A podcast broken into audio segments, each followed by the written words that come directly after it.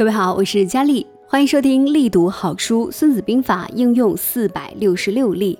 咱们今天要读到的是《孙子兵法》纪篇当中的一个译文的部分哈。您可以选择先听译文，然后再去看原版，这样的话对原版会有一个更深的理解。当然，整体顺序的话，因为我把所有的篇章全部都分开录成了小段的音频，这样的话就很方便大家去独自的去聆听，或者是自己选择自己喜欢的顺序来自己重新排版。好，那我们接下来就一起来听。孙子说：“战争是国家的大事，关系到军民的生死，国家的存亡，是不可以不认真讨论研究的。因此，要从五个方面，通过对敌我双方七种情况的比较，来探索战争胜负的情势。这五个方面：一是政治，二是天时，三是地利，四是将领，五。”是法治，政治就是要使民众与国君的意愿是相一致的，可以叫他们为国君而死，为国君而生，不存二心。天时是指昼夜、阴晴、寒冬、酷暑等四时节候的变化。地利是指高岭洼地、远途近路、险阻平坦、广阔狭窄、死地生地等地形条件。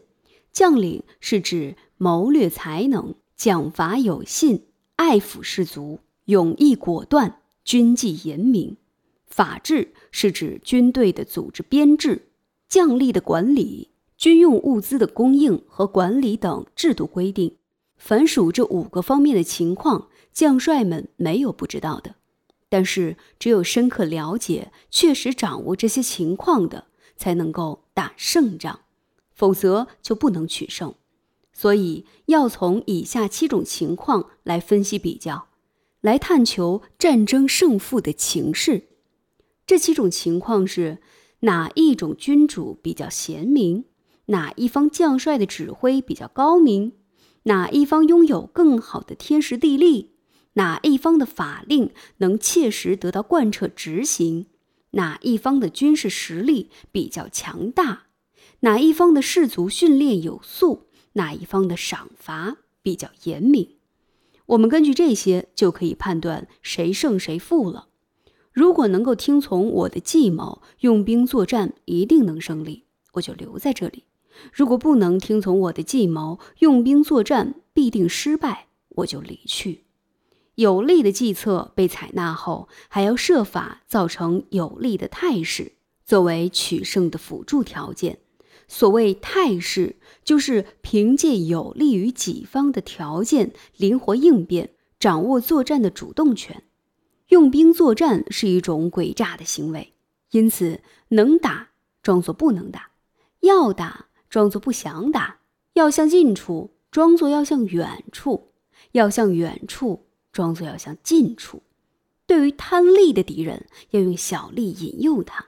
对于处于混乱状态的敌人，要趁机攻取他；对于力量充实的敌人，要注意防备他；对于兵力强大的敌人，要暂时避开他；对于易怒的敌人，要设法激怒他；对于鄙视我方的敌人，要使他更加骄傲；对于休整的好的敌人，要设法使他疲劳；对于内部团结的敌人，要设法离间他。要在敌人没有准备的状态下发动攻击，要在敌人意想不到的情况下采取行动，这是军事家取胜的奥妙，是不能预先规定的。凡是未战以前预计能够取胜的，是因为筹划周密，取胜的条件充分；未战以前预计不能取胜的，是因为筹划不周，取胜的条件不充分。筹划周密，条件充分就能取胜；筹划不周，条件不充分就会失败。更何况不做筹划，没有胜利条件呢？我们根据这些来观察，谁胜谁负就显而易见了。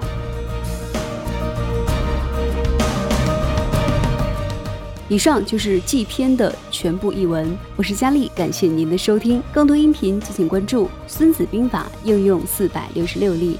力读好书，理想很重要。愿你在前进的路上一帆风顺，一生无忧。我们下期见。